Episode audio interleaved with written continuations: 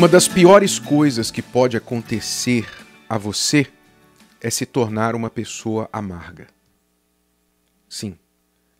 É deixar que a amargura da vida, a amargura da alma, do espírito, tome conta do seu ser.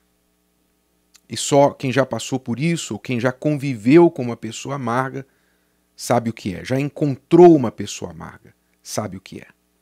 A pessoa amarga, ela mesma se amaldiçoa. Ela mesma se torna sua pior inimiga. Tudo para ela é como se fosse uma maldição, como se ela estivesse amaldiçoada, como se o próprio Deus estivesse contra ela. E nós vemos na Bíblia a história de uma mulher que viveu isso. Seu nome era Noemi, que por sinal o nome Noemi significa agradável, doce. Algo agradável, algo doce. Mas Noemi se tornou amarga, foi de doçura para amargura. Por quê? Vamos entender. Você encontra a história dela lá no livro de Ruth, um livro belíssimo que mostra a história desta mulher de fé, Ruth, mas não é de Ruth que nós vamos falar hoje. Noemi era sogra de Ruth.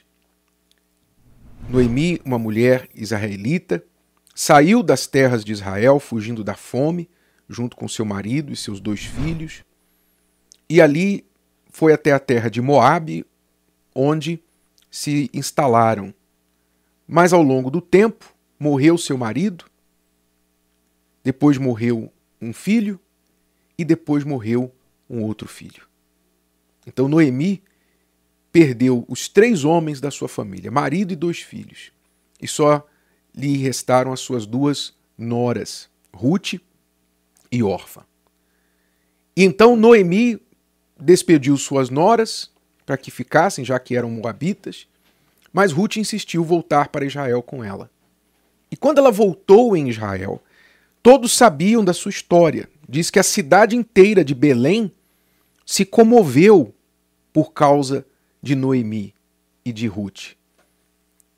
E todos falavam: Olha, Noemi, essa, essa é aquela que perdeu o marido, perdeu os dois filhos. Quer dizer, aquela perda se tornou a descrição de, de, de Noemi. Sabe aquelas pessoas que passam a ser descritas pela tragédia que lhes sobreveio? Aquela ali é que pegou câncer, que tem câncer. Aquele ali é que a mulher o traiu. Aquele ali é o que perdeu tudo, tentou suicídio. Sabe, a pessoa, quando uma tragédia acontece, a pessoa passa a ser comentada pela tragédia que lhe acometeu. E aconteceu isso com Noemi. Só que ela não se ajudou. Noemi não se ajudou. Porque Diz o texto que Noemi falava assim para as pessoas: Não me chameis Noemi, chamai-me Mara, porque grande amargura me tem dado o, o Todo-Poderoso. Quer dizer, ela culpava Deus pelo que tinha acontecido com ela. Cheia parti, se referindo a quando ela saiu de Israel, casada com dois filhos. Cheia parti porém vazia o Senhor me fez tornar. Por que, pois, me chamareis Noemi? O Senhor testifica contra mim, e o Todo-Poderoso me tem feito mal. Olha só. De mulher doce e agradável, ela mesma mudou seu próprio nome para Mara, que significa no hebraico amargo amargura. Eu quero que vocês me chamem agora de amarga. Eu sou uma pessoa amarga, porque Deus se voltou contra mim. E assim Noemi carregou aquela amargura por um bom tempo na sua vida. E ela não entendeu o propósito de Deus, que lá na frente, se você ler o livro de Ruth, um livro curtinho de apenas quatro capítulos, se você ler o final do livro, você vai ver que no final tudo teve um propósito. E Deus fez com que Noemi tivesse um neto que veio a ser o avô do rei Davi.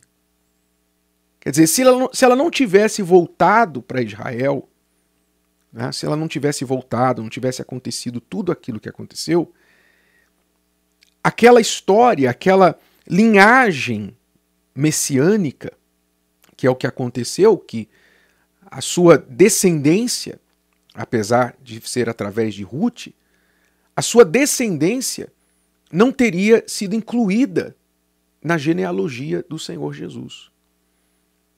Então tudo tinha um propósito.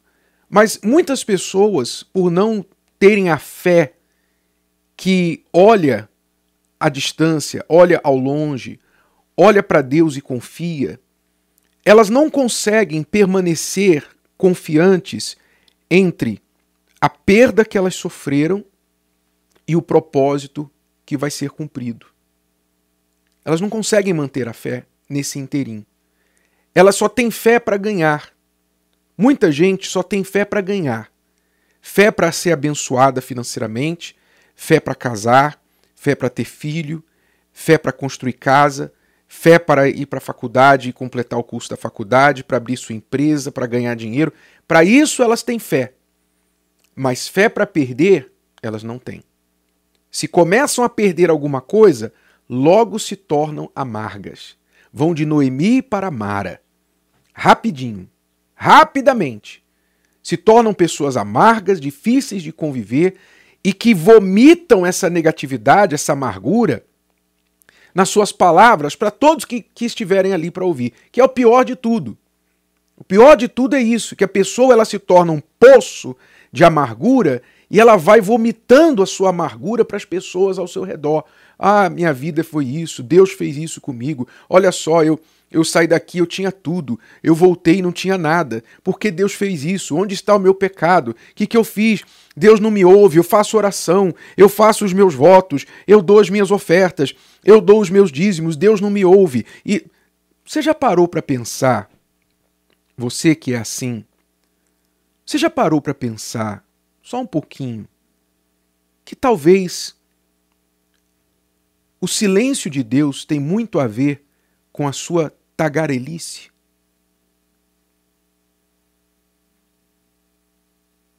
Já parou para pensar? Que o silêncio de Deus tem muito a ver com as baboseiras que você fala? Que você derrama para as pessoas ao seu redor? Que você fala com os outros, derramando, passando como se não fosse suficiente, você está cheio, cheia de amargura, você fica transmitindo essa amargura para outras pessoas.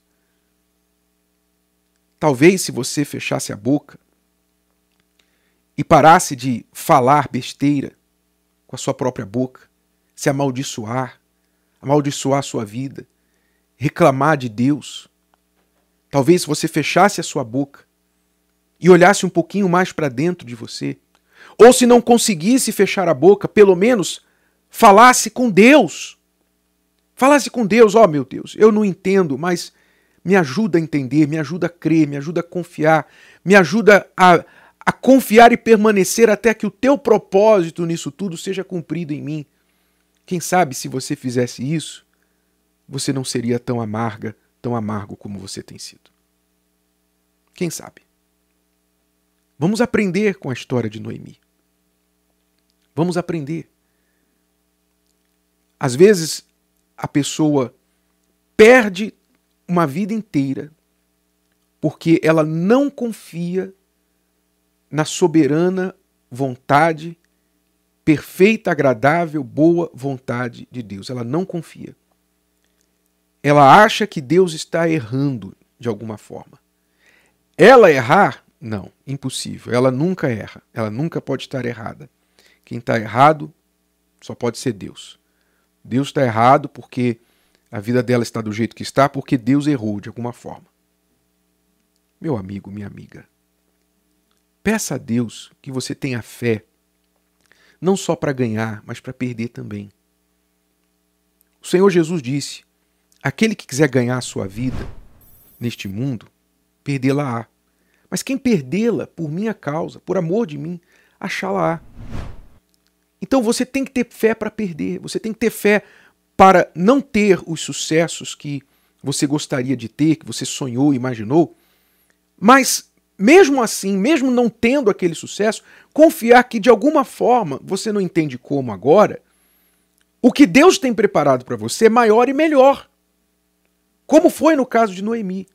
O que Deus fez na vida de Noemi, na sua nora, que escolheu permanecer na fé, foi muito melhor do que teria acontecido se ela tivesse ficado lá em Moabe. Mas ela não via isso, ela não cria nisso. Ela não entendia isso.